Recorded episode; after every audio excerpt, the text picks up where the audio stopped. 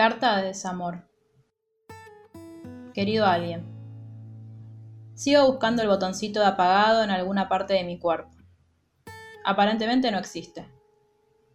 O capaz lo que pasa es que vos tenés el interruptor, porque si no no se explica que se me pongan los pelos de punta solamente con escucharte de lejos. Es como que mi cuerpo reacciona a tu presencia, pero reacciona como quiere. Deja de hacerme caso. Y yo lo intento.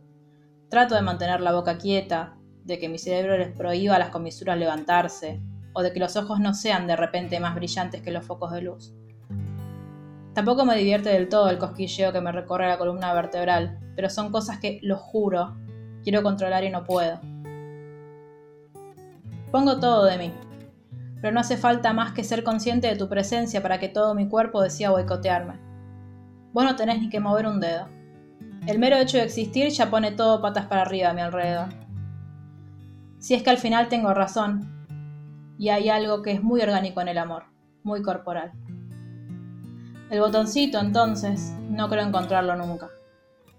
Habrá que sacarte el interruptor de las manos o cortar el cable de alimentación que nos conecta.